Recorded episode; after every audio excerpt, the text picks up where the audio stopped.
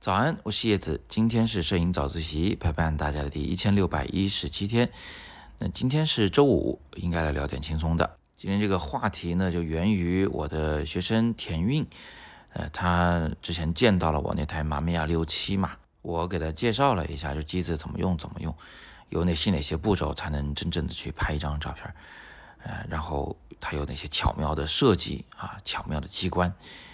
田运同学就觉得这个相机好好玩呢，觉得这相机远比你那什么徕卡呀、什么其他相机要好玩多了。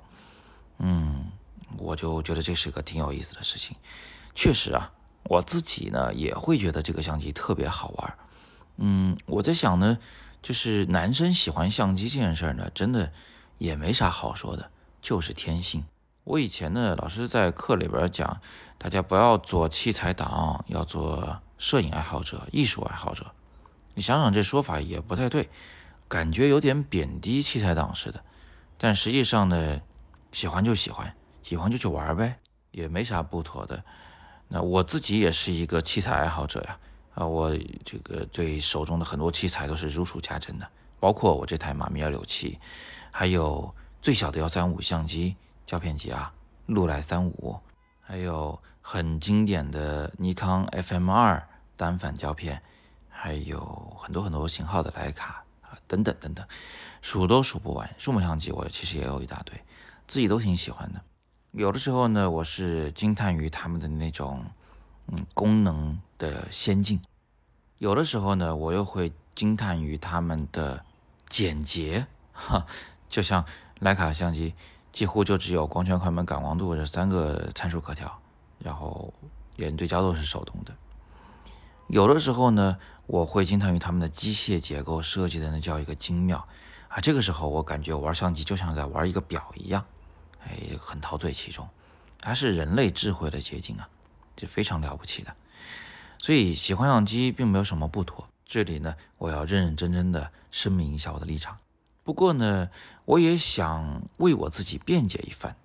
为什么我一直说不要做器材党呢？啊，这里有好几个原因。第一个原因很简单，是因为来我公众号学习的人，大部分人其实是为了学习摄影艺术这个东西的。嗯，那对于我们而言呢，器材它最好是能被我们当一个冷静的使用的工具，不要占据我们太多的心思。这个呢是原因之一。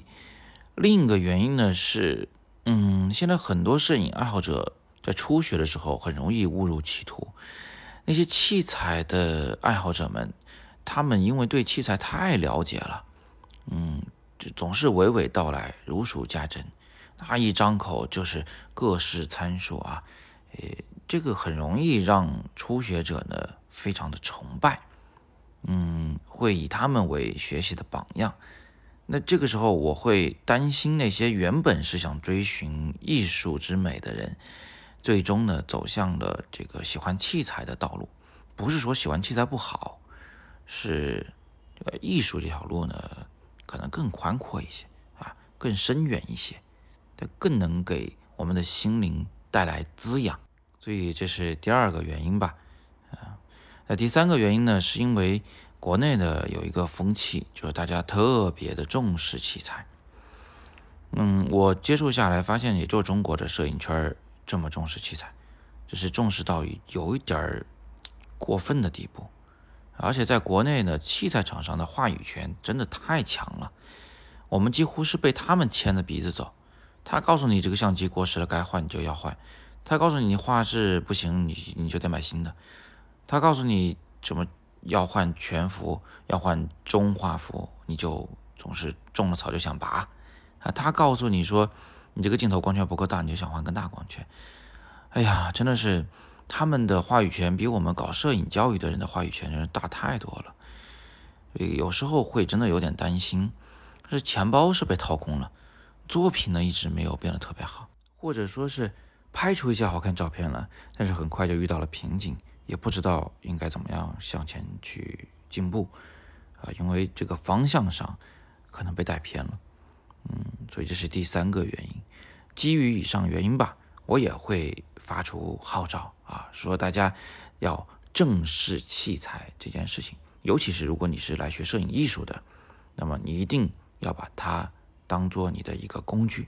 你也应该花很多时间去把摄影器材的基础操作学好啊，这个倒是应该。但是呢，最终它在你的创作过程中不应该占有很大的比重，那它只是工具而已，它应该是你的手、你的眼的眼神。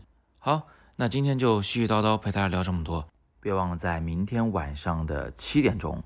我们会在成都有一场摄影小聚活动，很简单，就是会在天府广场附近的咖啡厅里面跟大家来聊聊天。呃，想要参加同学呢，可以找我们的课程顾问小 S 来报名，二维码我已经放在语音和文章底部了，大家可以扫码加他，说我要参加小聚活动。你们可以带着问题来找我，也可以带着相机来找我。哎呀，我非常乐于来跟你们解答一些实际的问题，也非常乐于跟你们来侃大山啊，畅聊摄影，讲讲我这些年遇到的一些有趣的摄影圈里的人和事。人数呢，我们应该会限制在十人到十五人左右啊。场地那边我再去确认一下。那么今天是摄影早自习陪伴大家的第一千六百一十七天，我是叶子，每天早上六点半，微信公众号“摄影早自习”，不见不散。